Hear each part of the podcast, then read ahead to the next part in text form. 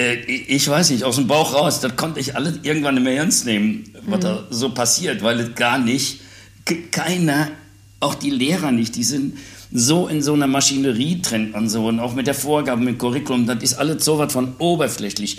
Keiner denkt eigentlich das, was wir für eine Aufgabe haben, nämlich Persönlichkeitsbildung mhm. und aus diesen kleinen unsicheren Würmchen starke Menschen zu machen. Mhm. Und da ist das so scheißegal, was die lernen und Dings, das kann man alles noch irgendwie nachholen. Aber solche Charaktereigenschaften und Persönlichkeitsmerkmale und sowas alles, ja, da mhm. wird sich nicht drauf konzentriert. Herzlich willkommen zu Live After Lehramt, dem Podcast, in dem du als Lehrer auf der Suche nach mehr als Schule wertvolle Impulse zum Berufswechsel und zur Gründung eines eigenen Business bekommst. Und zwar von den Menschen, die den Weg aus dem Lehrberuf selbst gegangen sind. Ich bin Isabel Probst, ehemalige Studienrätin und heute Expertin, Beraterin und Coach für den beruflichen Kurswechsel von Menschen mit Lehramtshintergrund. Denn, Überraschung, es gibt ein Leben danach.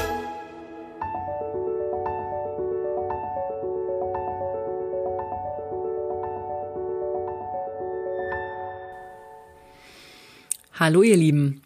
Ich begrüße dich zur ersten Folge Live After Lehramt im neuen Jahr 2021. Jo, das letzte Jahr hat uns echt alle zu Höchstleistungen gezwungen. Und bei dem ganzen schulpolitischen Frust hat es aber auch gezeigt, wie viel pädagogische Passion und wie viel Innovationswille, wie viel Innovationswut bei ganz, ganz großen Anteilen der Lehrerschaft da ist. Und das hat mir wirklich Aufwind gegeben. Und viele Lehrer haben im Grunde, ohne es zu bemerken, dabei gehandelt wie Unternehmer. Also Handeln, einen raushauen, ausprobieren, Risiken eingehen, was verwerfen, was nicht funktioniert, in die Tonne kloppen, verbessern, was sich bewährt. All das ist unternehmerisches Handeln sozusagen. Leider wurden diese Bemühungen aber natürlich vielfach von oben ausgebremst. Hm. Ich bin die letzten Tage auf ein Zitat von Steve Jobs gestoßen, also dem verstorbenen Apple-Gründer, und das beschreibt dieses Problem für mich ziemlich gut. It does not make sense to hire smart people and then tell them what to do. We hire smart people to tell us what to do. Also mit anderen Worten, wenn man Experten auch ihre Expertise zugesteht und sie dann mal arbeiten lässt, dann kann eine Organisation davon auch richtig großartig profitieren. Und Corona liegt im Grunde offen, dass in den Schulen 30 Jahre Organisationsentwicklung versäumt wurden. Natürlich nicht in allen, das ist klar, aber Schule ist einfach kein Wirtschaftsunternehmen, weil Schule sich nicht am Markt behaupten muss und weil es eine konkurrenzlose Behörde ist und weil es natürlich auch ihre Stabilität aus der Verbeamtung zieht, muss sich Schule ja gar nicht entwickeln. Beim Unternehmen ist das anders. Am Status quo festhalten ist für ein Unternehmen risikoreicher als den Weg in die Veränderung gehen. Denn wer sich am Markt nicht weiterentwickelt, der ist morgen weg vom Fenster. In der Schule das gegenteilige Mindset. Veränderung bitte nur oberflächlich. Den Status quo wirklich verändern? Warum denn? Läuft doch. Jo. Also jetzt werden die OHP-Folien von 1985 eingescannt und per Mail an die Schüler verschickt. Das ist natürlich extrem zeitgemäß und digital. Du merkst schon, da ist bei mir einiges an Zynismus am Werk, aber ich weiß, dass es die allermeisten Lehrkräfte natürlich besser machen. Heute geht's in meinem Podcast um Unternehmertum in Reihenform. Und ich habe mir den wohl bekanntesten deutschen Ex-Lehrer und Unternehmer dafür eingeladen, der je als Studienrat äh, Schulluft geschnuppert hat. Und äh, ja, das ist die Skaterlegende Titus Dittmann. Titus ist nun echt der lebende Beweis dafür, dass man als Lehrer alles, alles, alles mitbringen kann, um als Unternehmer erfolgreich zu werden. Und das beweisen auch immer wieder die Teilnehmer an meiner Teacherpreneur Mastermind oder auch die Lehrerinnen und Lehrer, die wir zusammen mit meinem Mann Frank durch eine komplette Gründung begleiten. Mein Mann ist ja Gründer, Coach und Unternehmensberater und wir stemmen ja auch wirklich individuell ganze Gründungen von null bis reales Business. Und wenn du auch Lust dazu hast, deine Passion ohne die Fesseln des Schulsystems auszuleben und wenn du dich als Selbstständige oder Selbstständiger siehst oder auch mit einer Nebentätigkeit in Selbstständigkeit, dann schreib mir.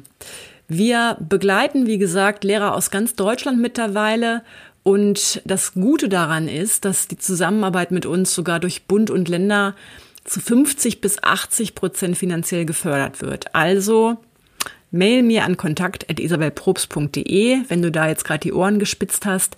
Dann machen wir ein kostenloses Beratungstelefonat aus, um zu gucken, was da genau zu deinem Vorhaben passt. So, nun aber zu meinem heutigen Gast. Dessen Werdegang solltest du kennen, bevor wir in unser Interview einsteigen. Darum habe ich das für dich zusammengefasst. Also, als Nachkriegskind wird Eberhard Dittmann, der schon als Kind Titus genannt wird, 1948 im Westerwald geboren. Schon früh hat Titus Probleme mit Autoritäten und Unterricht im Gleichschritt und wird von seinem Volksschullehrer vor der Klasse als Versager vorgeführt. Heute ist Titus glücklich über diese ganz spezielle Chemie in seinem Gehirn, wie er immer sagt, nämlich sein erst viel später als solches benanntes ADHS, das seinen außergewöhnlichen Werdegang mitzuverantworten hat. Als erster in seiner Familie absolviert Titus 1968 das Abi, obwohl er eigentlich gar nicht aufs Gymnasium wollte. Anschließend entscheidet er sich für ein Lehramtsstudium in Münster. Zur allgemeinen Überraschung wählt er aber die Fächer Sport und Geografie, Dabei sei er in der Schule der absolute Mathe-Physik-Crack gewesen. Nach eigenen Aussagen hat er jedoch keine Lust auf ein Studium voller Klausuren und ein Lehrerleben voller Korrekturen. Heute sagt er, die Fächerwahl war eine unternehmerische Entscheidung. 1978, kurz vorm Ref, kam dann das Schlüsselerlebnis. Titus beobachtet beim Spazierengehen am Münsteraner Aasee eine Gruppe Jugendliche beim Skateboarden. Er ist absolut fasziniert von der Hartnäckigkeit, mit der die Kids sich immer wieder trotz schmerzhafter Stürze aufs Board stellen, um ja eigentlich was völlig Zweckbefreites zu beherrschen, nämlich vielleicht ein Trick. Ab dann gibt's kein Halten mehr. Skaten wird Titus Religion. Für die viel jüngeren Skater-Kids wird er der Szenepapa, der mit logistischem Geschick die Dinge ermöglicht, die für die Kids unerreichbar sind. Der beschafft zum Beispiel Boards zum Einkaufspreis aus den USA, organisiert Events und wird von der Erwachsenenwelt und insbesondere auch vom Lehrerkollegium dafür ziemlich schräg angeschaut. Die Hälfte des Refs verbringt Titus skatend mit seinen Klassen in der Sporthalle. Seine zweite Staatsarbeit trägt sogar den Titel Skateboarding im Schulunterricht. Bei Antritt seiner Planstelle in Hamm am Anfang der 80er hat Titus schon den ersten deutschen Outdoor-Skatepark eröffnet und betreibt den Laden Titus Rollsport in Münster. Das Gewerbe ist dabei auf seine Frau angemeldet. Schließlich sind die Möglichkeiten zur Nebentätigkeit als Beamter ja reglementiert. Obwohl Titus bis heute brennender Pädagoge ist, fühlt er sich als Lehrer immer als Außenseiter und wird umgekehrt auch vom Kollegium so wahrgenommen. Seine Skateraktivitäten werden als Anbiederung bei den Schülern empfunden. Und 1984 entscheidet sich Titus gegen den Lehrberuf und für die Szene. Dabei hatte er damals nie die Absicht, Unternehmer zu werden, sondern schlichtweg die Szene zu versorgen. The rest is history. Titus Geschäfte wachsen und es entsteht ein Firmenimperium rund um Skateboards und Streetwear. Mittlerweile hat Titus über 100 Firmen gegründet und ist eine lebende Legende. Vater der deutschen Skaterkultur, der deutsche Tony Hawk und mittlerweile auch Gründer der international agierenden Stiftung Skate Aid. Ziemlich verrückt, oder? Ende 2020 durfte ich nun mit Titus in seinem Haus in Münster über seinen Weg sprechen. Dabei geht es um Angst, um Sicherheit, um Pädagogik und Schule, um selbstbestimmtes Lernen, um Unternehmertum und alles, was damit zu tun hat. Und natürlich um Skaten. Aufgrund der Länge ist es eine Doppelfolge geworden. Hör also unbedingt auch in den zweiten Teil rein.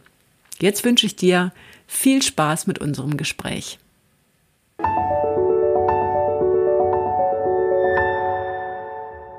Ich sitze hier heute zusammen mit Titus Dittmann in Münster. Ähm, freue mich total, dass du heute dir Zeit genommen hast für uns.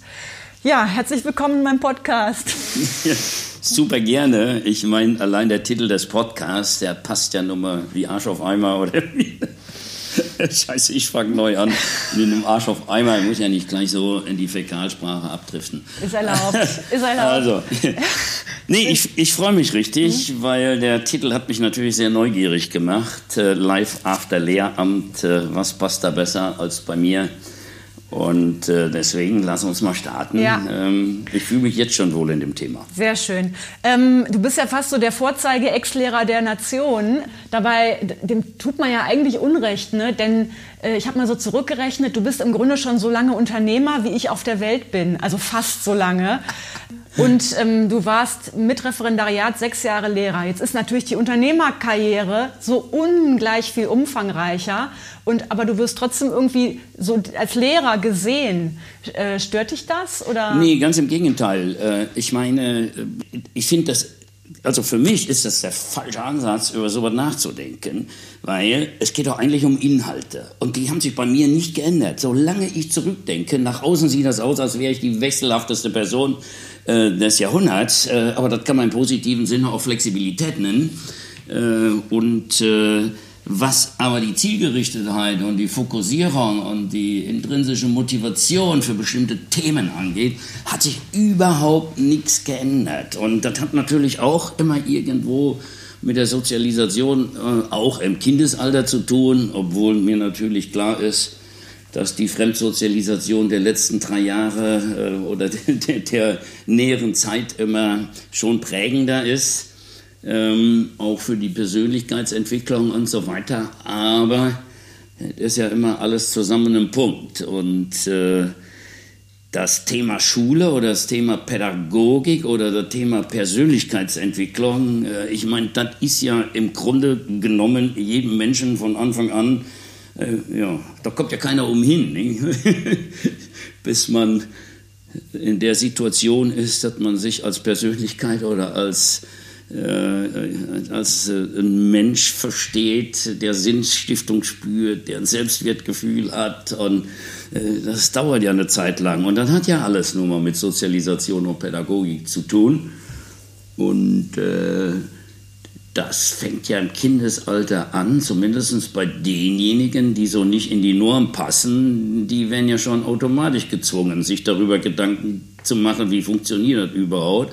Also heutzutage können wir ja gerne direkt mit anfangen, äh, weil ich äh, an der Uni Münster habe ich mhm. ja noch einen Lehrauftrag, also ja. von daher bin ich nicht ganz so weit weg aus der Lehre und äh, natürlich äh, ein Skateboarding am Sportwissenschaftlichen Institut, aber ich missbrauche eigentlich im positiven Sinne dieses Praxisseminar, äh, in dem ich schon direkt, wenn das Seminar anfängt, den Studenten klar mache, aber pass mal auf, es geht hier nicht um Leistung, um Sport im eigentlichen Sinne, sondern es geht hier um pädagogisches Werkzeug, äh, zu, äh, mit dem man extrem gut selbstbestimmt lernen kann, was extrem äh, Effizienz ist effizient ist äh, in der Persönlichkeitsbildung mhm. und so weiter.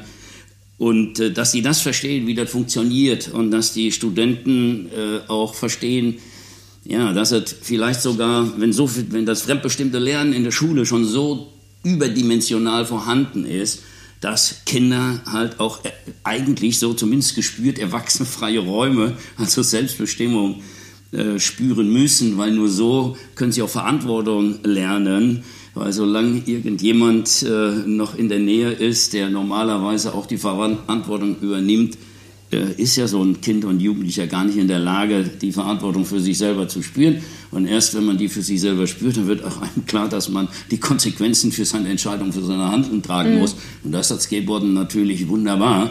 Äh, wenn man dort sich falsch entscheidet, liegt man auf der Fresse, tut weh, muss man wieder aufstehen, wieder neu anfangen. Und das ist ja das Leben. Und das versuche ich denen klarzumachen, dass sie ein besserer Lehrer, Sportlehrer in dem Falle sind, wenn sie das Skateboard benutzen, wenn sie nicht den Kindern zeigen wollen, hey, guck mal, wie geil ich Skateboard fahren kann und das mache ich euch alles vor. Normal kann ein Lehrer ja mal alles besser, aber pädagogisch viel wirksamer ist ja, wenn der Lehrer schlecht das Skateboard fahren kann. Mhm. Das sehe ich ja in Afghanistan, in Syrien, überall, wo ich mit den Kindern arbeite, dass die größte Schub in dieser Persönlichkeitsentwicklung ist, dass sie plötzlich ihr eigenes Ding haben, was sie besser können als der Muller, besser als der Dorfälteste, besser als die Eltern, besser als die Lehrer.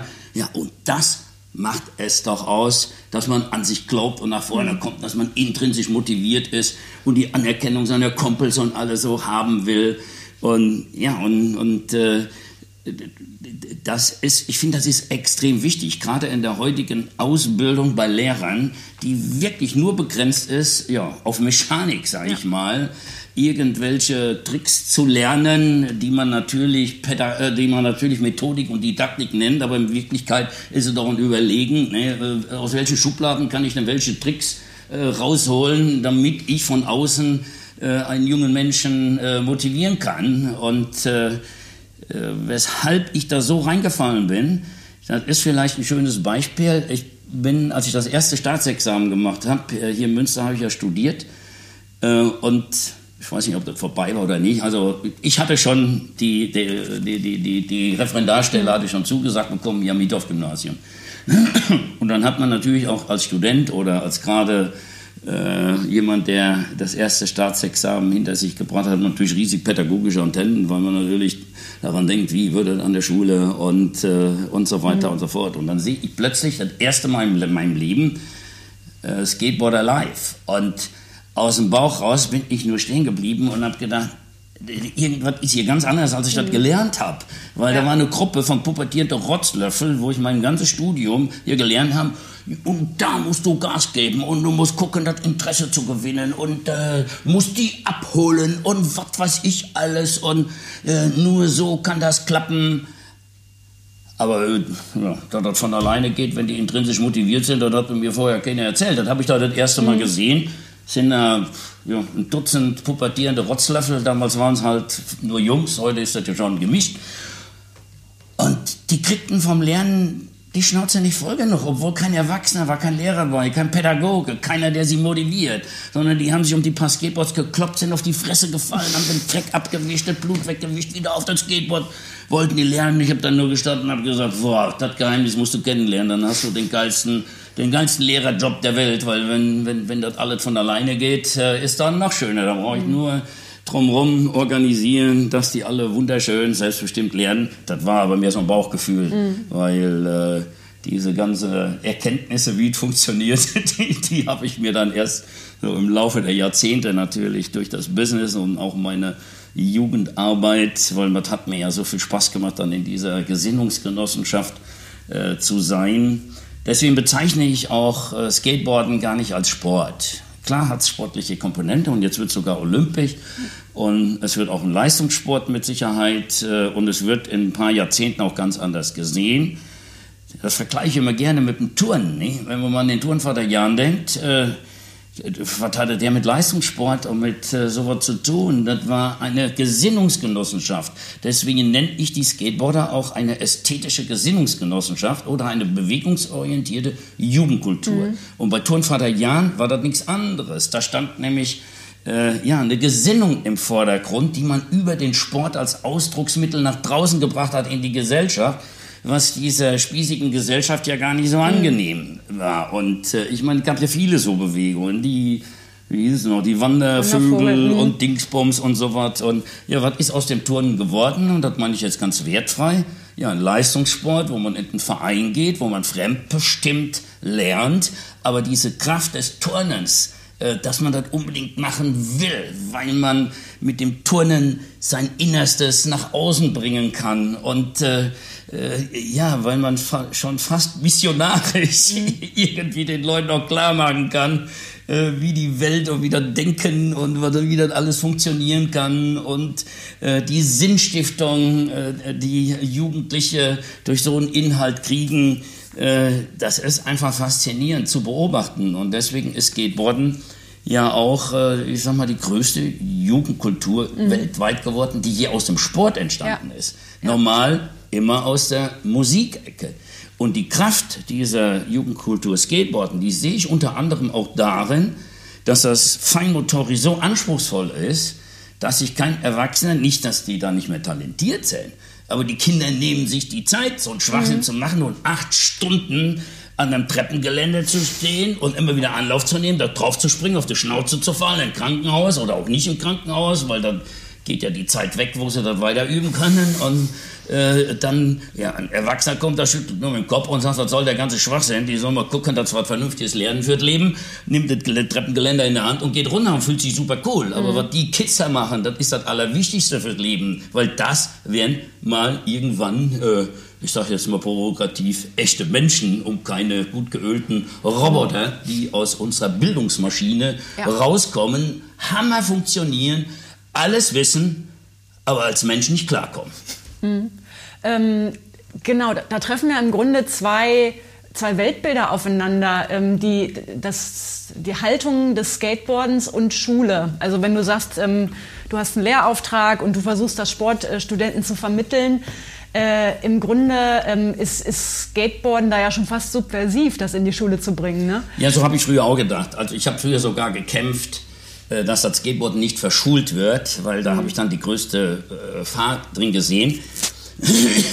Und zwar habe ich das eigentlich, das ist hier ja interessant, weil da ja auch äh, sehr viele ausgebildete Pädagogen zuhören, ja. ist natürlich klar. Ich, hab, ich war Studienrat, ich habe das studiert und so weiter. Dann hängt das bei mir auch zunächst immer noch unglaublich viel dran, und, äh, also so im Korb, wie das alles so funktionieren muss.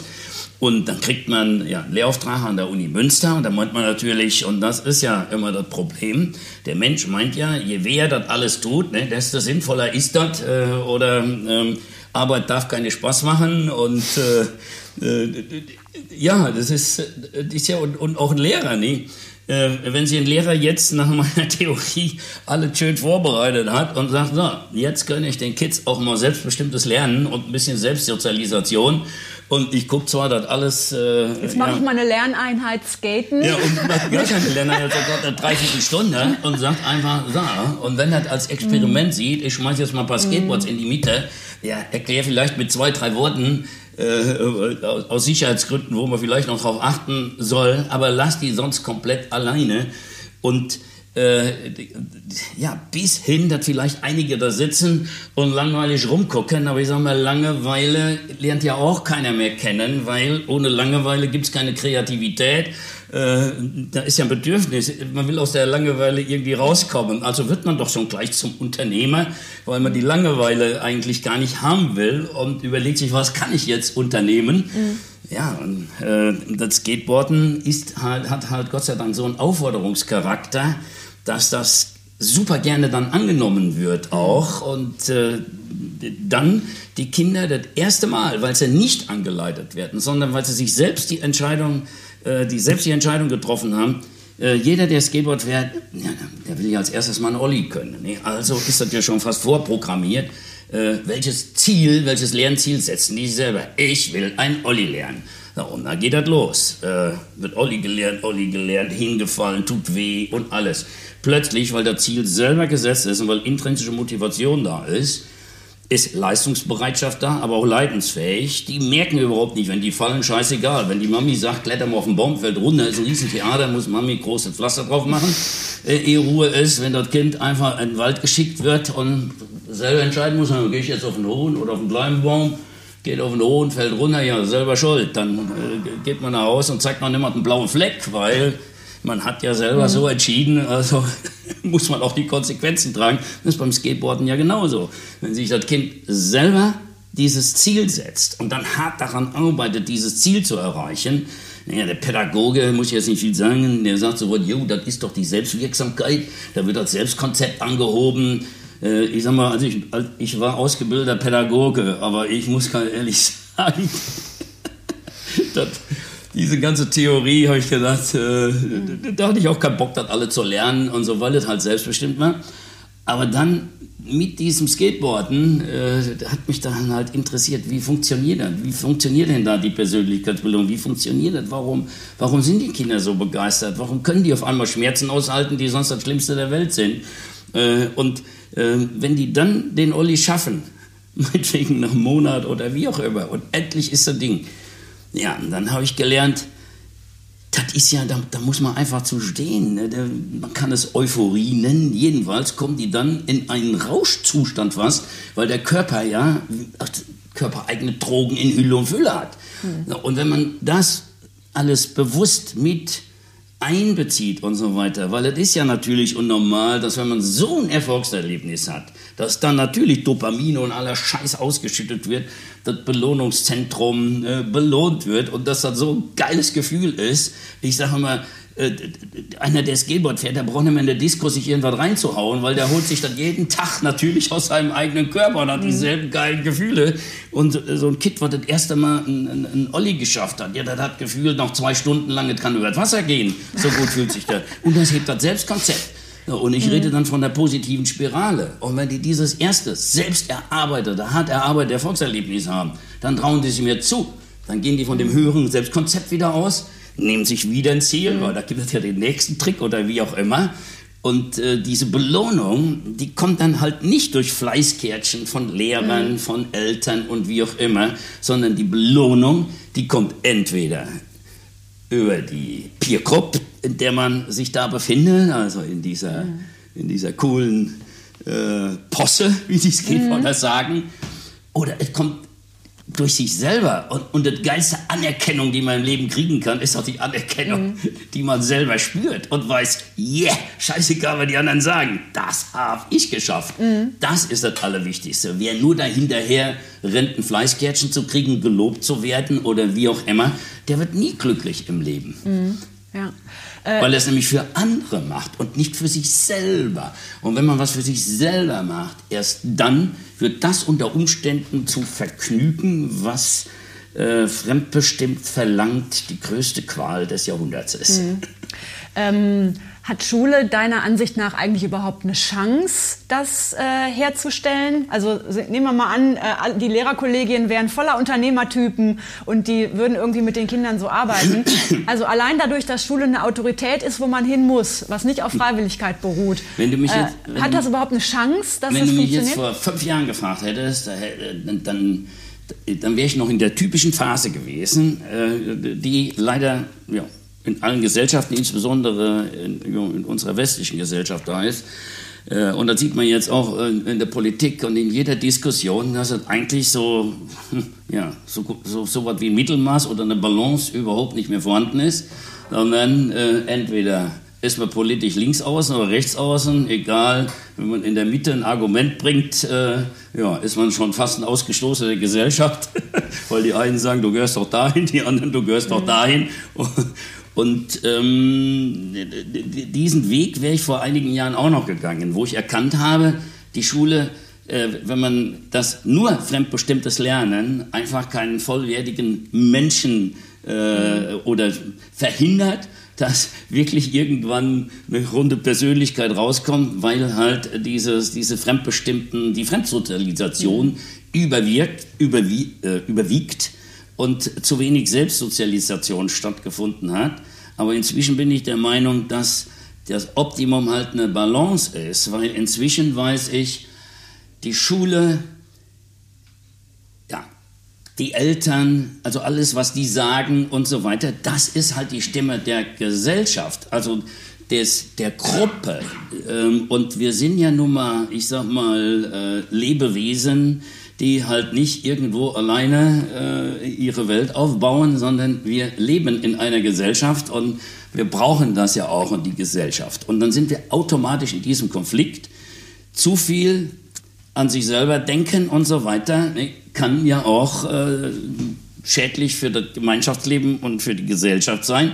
Aber auf der anderen Seite, zu viel Druck von der Gesellschaft äh, tötet jedes Individuum mhm. und äh, äh, das sieht man in politischen Systemen. Gucken wir nach China, mhm. gucken wir nach uns, da könnte man auch sagen, hier haben wir wieder zwei Nee, eigentlich nicht. Bei uns ist das nur auf eine andere Art und Weise. Ähm, hier wird irgendwie nur rechtlich und theoretisch das Individuum hochgestellt, aber man lässt es gar nicht Individuum sein, mhm. sondern hier gibt es halt keinen staatlichen oder rechtlichen oder äh, exekutiven Druck, sondern bei uns gibt es den gesellschaftlichen, moralischen Druck, mhm. äh, dass man äh, ja, in der richtigen Richtung geht. Aber jetzt komme ich wieder von Hölzchen auf Stöckchen, super.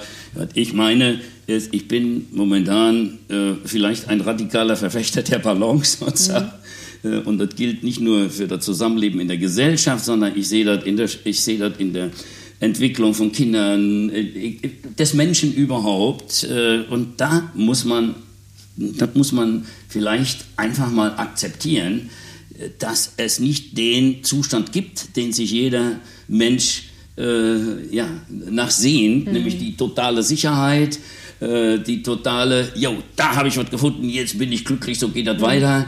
Also das kommt ja nur aus der Angst, der Angst vor dem Ungewissen. Und die Zukunft ist immer ungewiss. Und solange wir keine Glaskugel haben, wo wir alle sehen, deswegen glauben ja so viele an so einen Scheiß, äh, weil das fast unerträglich ist, dass man ja gar nicht, äh, ja, da, da, merkt plötzlich der Mensch seine Schwäche. Er meint zwar, er kann alles planen, er kann alles machen und alles kriegt er im Griff, aber in Wirklichkeit, er will nur nicht akzeptieren, damit nimmt er sich nur die Angst, dass halt das Leben ungewiss ist. Mhm. Und äh, das Komische ist ja, beim Schachspielen, da hört jeder Mensch oder auch, wenn ich so an an diese fünf Jahrespläne und früher musste man ja zehn Jahrespläne im Business oder sowas, sonst hat die Bank einem kein Geld gegeben. Da habe ich schon immer gedacht, ich habe ich hab meine Businesspläne nur für die Bank gemacht. Ich mache das anders. Ich, ich nenne das mentales Training äh, und dann stelle ich mir natürlich vor, wie kann das losgehen? Ja gut, Worst Case, Best Case, Dings, dort hätte ich am liebsten. Aber das sind halt nur Pläne, die muss man als Pläne sehen. Und man mhm. muss bereit sein, wenn sich das Umfeld ändert, auf die man die Pläne aufgebaut hat, dann auch jederzeit alle Pläne zu zerreißen. Und wenn das nach drei Monaten ist und zu sagen, okay, dann mache ich jetzt einen neuen Plan, weil alles ist so anders. Mhm. Und dann an Plänen festhalten, das ist so ungefähr das, äh, sag ich mal, äh, ja, das Schlimmste, was man für sich selber tun kann, äh, weil dann zerstört man sich ja alles im Leben eigentlich. Ja. Dann ist man ja nur noch äh, Automat und läuft irgendwas hinterher. Ach scheiße, ich habe hier so viel gelabert. Nee, nee, nee, alles einfach, gut. weißt du, du gibst einen Stichpunkt und noch einmal geht das bei mir los. Und jetzt muss ich erst mal gucken, komm, jetzt machen wir das nochmal strukturiert. Alles gut, du schmeißt mir gerade einen, einen Ball zu. Ähm, denn ähm, es hören ja jetzt ganz viele Lehrer zu, die darüber überlegen, oh, Lehrer bleiben oder nicht. Aber da ist ja die Sicherheit und was ist mit meiner Lebenszeitverbeamtung? Und du standst ja auch an dem Punkt. 1984 hast du im Grunde äh, die Segel gestrichen als, als Lehrer und hast voll auf dein Business gesetzt. Ähm, und da, da war das aber ja schon, äh, hatte das, das ja schon Hause gestartet. aus, ne? aber das ist nie so gewesen. Okay. Weil, ähm, ja, also ich habe ich habe, nee, das muss man positiv sehen. Ich habe überhaupt nichts geschmissen. Ich war liebend gern Lehrer. Was mich genervt hat, das war das Korsett Schule.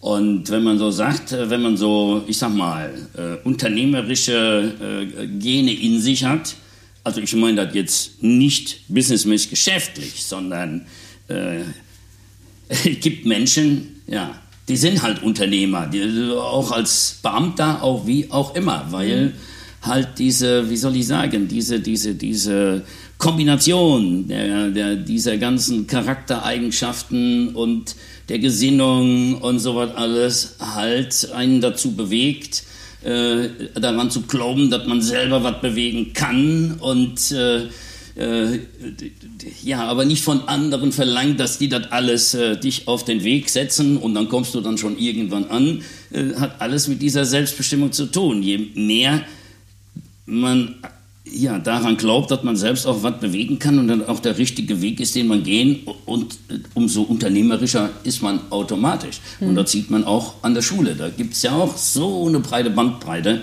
äh, wie man als Lehrer mit sowas umgehen kann. Und ich habe halt, was mich immer gestört hat, und, und das war mehr so eine, das war schon eigentlich rational irgendwie, wo ich mir gesagt habe, nee, so bescheuert kann ich doch gar nicht sein. Warum muss ich 80, 90 Prozent meiner Energie dafür aufbringen, überhaupt das an der Schule zu machen, wovon ich begeistert bin und wo ich weiß, dass das den Kids am meisten hilft. Ich habe ein Disziplinarverfahren damals gehabt, weil ich Skateboard im Sportunterricht äh, in Ham, am Harmonense-Gymnasium gemacht habe, kann ich jetzt alles verstehen. Wenn die Leute so, wie soll ich sagen, gesellschaftsbeeinflusst äh, sind, und äh, gar nicht selbstkritisch oder überhaupt mal out of the box denken können. Und wenn noch 1977 der Tagesschausprecher, der noch so lange Backenbarte hat, äh, wichtig das Blatt hochnimmt, kann man immer noch auf YouTube googeln. Gefährliche Rollbretter 1977 Tagesschau und man lacht sich kaputt, weil das ist, das ist lustiger als heute die Heute-Show, weil es Realität ist. Dann mhm. sitzt da wirklich jemand und verkündet dem deutschen Folge 1977, dass die Bundesregierung darüber nachdenkt, das Skateboardfahren in ganz Deutschland zu verbieten, weil man eine solche Gefahr aus USA doch auf die deutsche Jugend nicht zukommen lassen darf. Das ist kein Witz und gar nichts. Und 1978 geht der Titus hin und schreibt seine zweite Staatsexamensarbeit, also weltweit die erste wissenschaftliche Arbeit, wenn man das so bezeichnen darf. Mhm. Also wissenschaftlich Arbeit Light ist das ja mehr oder weniger. Über Skateboardfahren und untersucht, ob das Skateboardfahren als Schulsport geeignet ist. Und solange ich das als Referendar äh, noch gemacht habe und dann als wissenschaftliche Arbeit, war das Leben alles prima, weil das akzeptiert ja wieder die Gesellschaft. Ah, mhm. ja, das ist doch noch ein Referendar, der darf noch spielen, mhm. der darf ja. noch Dingsbums. Aber dann wird man Studienrat und plötzlich ist das eine ganz andere Welt. Äh, dann kommt das Korsett und dann hat man auch die Freiheiten eines Referendars nicht mehr, äh, diese mhm. Narrenfreiheit oder wie auch immer, die man nicht ernst nimmt. Und ich mache überzeugt, das war 1980, äh, Skateboarden in meinem Sportunterricht, weil ich auch freizeitrelevant erziehen muss. Äh, einer fällt hin, äh, bricht sich einen Ellenbogen, ja, und schon äh, Vater dann noch zufällig Rechtsanwalt und schon mhm. ging das Riesentheater los. Und äh, schon kommt der Direktor und Disziplinarverfahren und so weiter. Aber Gott sei Dank hatte ich mich ja im zweiten Staatsexamen mit dem Thema beschäftigt. Von daher war die Argumentation aller natürlich nicht ausreichend, um mir, um dieses Disziplinarverfahren mhm. erfolgreich verlaufen zu lassen für die. Und deswegen äh, konnte ich mich schon dagegen wehren. Aber das meine ich damit. Und dann äh, oder ich war so ein engagierter Lehrer und dann gehe ich, äh, dann gehe ich halt äh, im Sportbereich ähm, also Geografie hatte ich nie so ein, so ein Problem, weil wenn ich da anders drauf bin und auch da äh, andere Schwerpunkte setze, äh, also auch im mhm. Unterricht, dass ich einfach, wie soll ich sagen, eine ganz andere Beziehung zu den Kids habe, die ernster nehme mhm. und äh, ja, auch äh, damit einverstanden sind, wenn die auch ihre eigenen Wege so im Lernen gehen wollen und so und das selbstbestimmte Lernen automatisch aus dem Bauch raus immer schon ein bisschen gemacht habe, aber mehr das war nicht bewusst pädagogisch. Das war mehr, ich habe mich immer noch als Spätpubertierender gefühlt. Deswegen hatte ich einen anderen Zugang auch zu den Kids. Und deswegen konnte ich auf einem anderen Level unterrichten. Und teilweise ging das so hin, dass sie gar nicht gespürt haben, dass dann Lehrer ist, sondern dann war dann, äh, ich gehörte dann zur Peer Group oder zur, äh, zur, zur gleichgesinnten Gruppe und so weiter. Aber über solche Instrumente kann man ja auch führen. Mhm. Äh, man muss ja nicht nur immer Frontalunterricht und autoritär führen, sondern man kann ja auch. Also jetzt komme ich wieder ab. Was ich sagen wollte, wo war ich denn überhaupt dran? Scheiße, ich bin wieder so begeistert, dass ich weg. Äh, äh. Ach, ja, ja, ja, ja, okay. Habe ich dann 78 habe ich dann äh, das in die Schule eingeführt und äh, oder ja und äh, diese diese Erkenntnis dann, dass ich plötzlich ich hatte Spaß mit den Kindern zu arbeiten und über, auch über das Skateboarden oder überhaupt über alles, was ich mache, nicht nur Wissen zu vermitteln, sondern die kleinen Würmchen auch irgendwie, ja, denen eine Hilfe zu sein, äh, dass da irgendwann mal, ja, wenn ich jetzt sage, Menschen draus werden, mhm. klar sind das alles schon weg, und so sage ich mal, Persönlichkeiten draus werden, äh, die auch die Chance haben, an sich so zu arbeiten, dass sie auch mal Sinnstiftung spüren und glücklich mhm. werden und so weiter. Ja, das ist ja eigentlich, weshalb man Lehrer wird, weil man halt äh, den Kids helfen will. Und wenn ich dann äh, halt plötzlich 90 Prozent meiner Kraft dafür verwenden muss, meine ja, Ideale oder meine mein, mein Engagement, meine intrinsische Motivation und, und, und dann alles über Band zu bringen. Und mhm.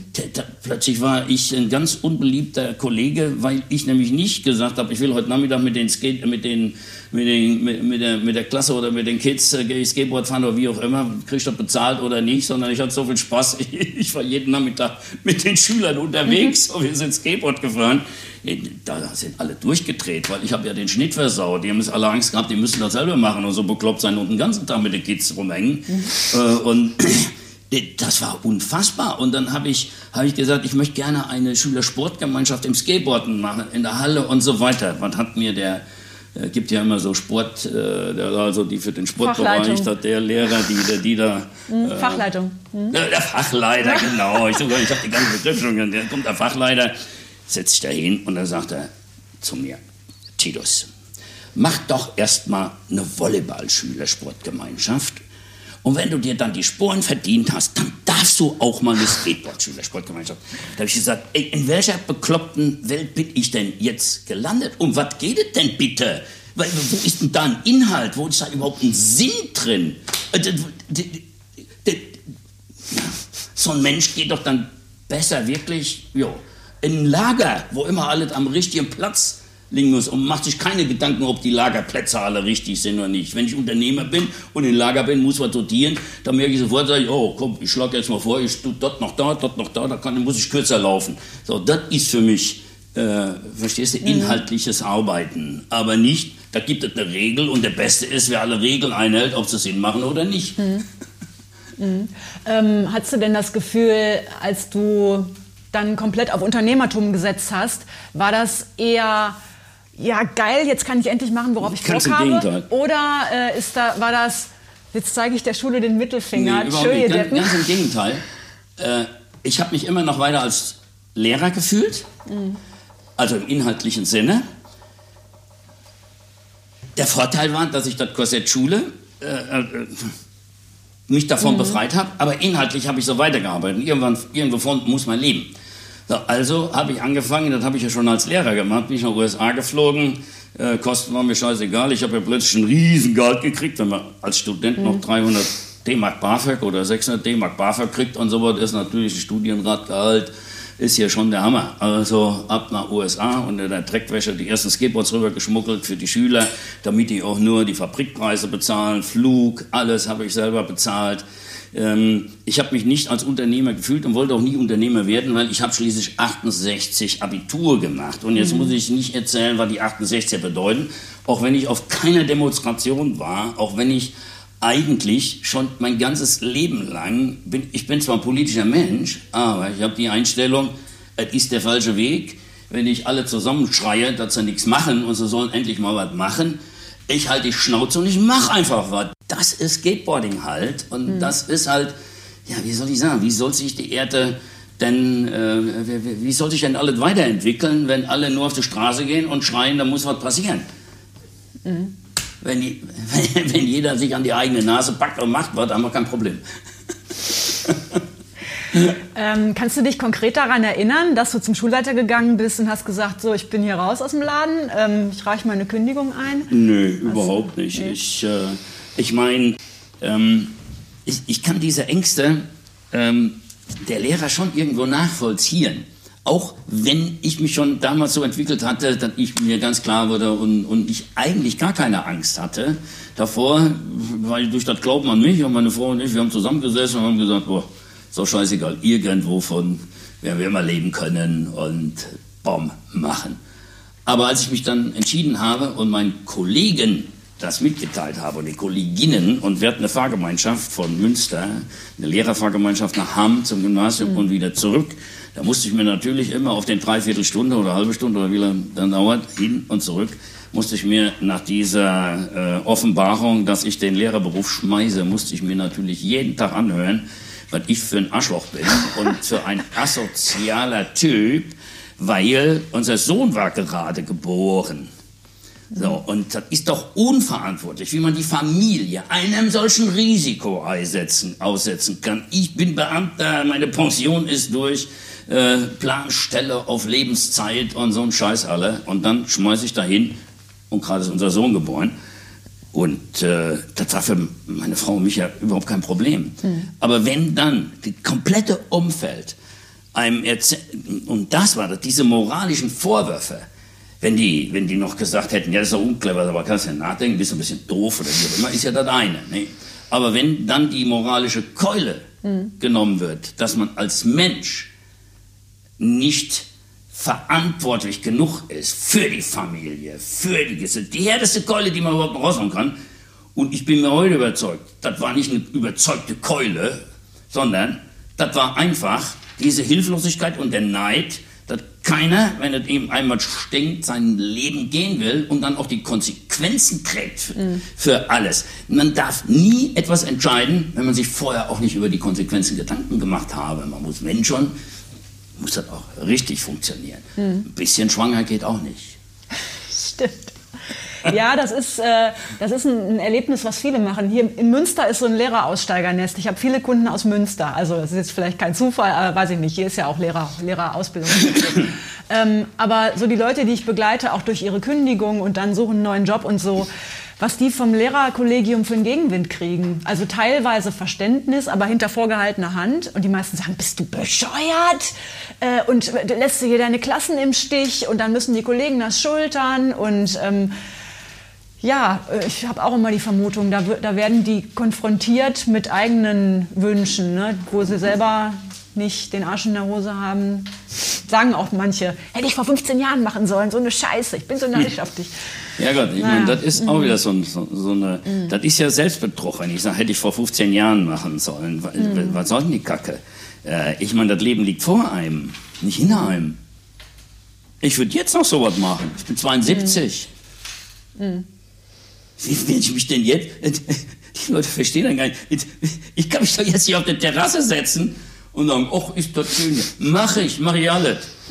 Klar. Mhm. Und äh, der Garten ist mein großes Hobby und was weiß ich alles. Aber ja, weiß auch nicht. Ich, ich, ich habe das Gefühl, eigentliche, die eigentliche Sinnstiftung und damit auch die Chance, ein bisschen Glück zu verspüren, liegt darin, einfach auch was Sinnstiftendes zu unternehmen und dann ja, auch zu gucken, was habe ich auf die Beine gestellt und kann ich drauf stolz sein und hilft das allen und da kann man auch sozial denken, hilft das der Gesellschaft, aber in mhm. Wirklichkeit sage ich immer, im Endeffekt, und das sollte sich auch jeder klar sein, im Endeffekt, und das ist gut so, kommt die Motivation von innen und deswegen sage ich, und das ist jetzt ganz provokativ und bitte nicht so ernst nehmen, deswegen sage ich, das ist gut, wenn man egoistisch ist, weil dann hilft man der Welt am meisten. Und Mutter Teresa war eine der egoistischsten Frauen, Gott sei Dank. Die wollte den besten Platz im Himmel haben und dafür hat sie sich den Arsch aufgerissen. Und das ist gut so. Und ich hoffe, dass es geklappt hat und sie jetzt den besten Platz im Himmel hat. Mhm. Aber wir sind Menschen.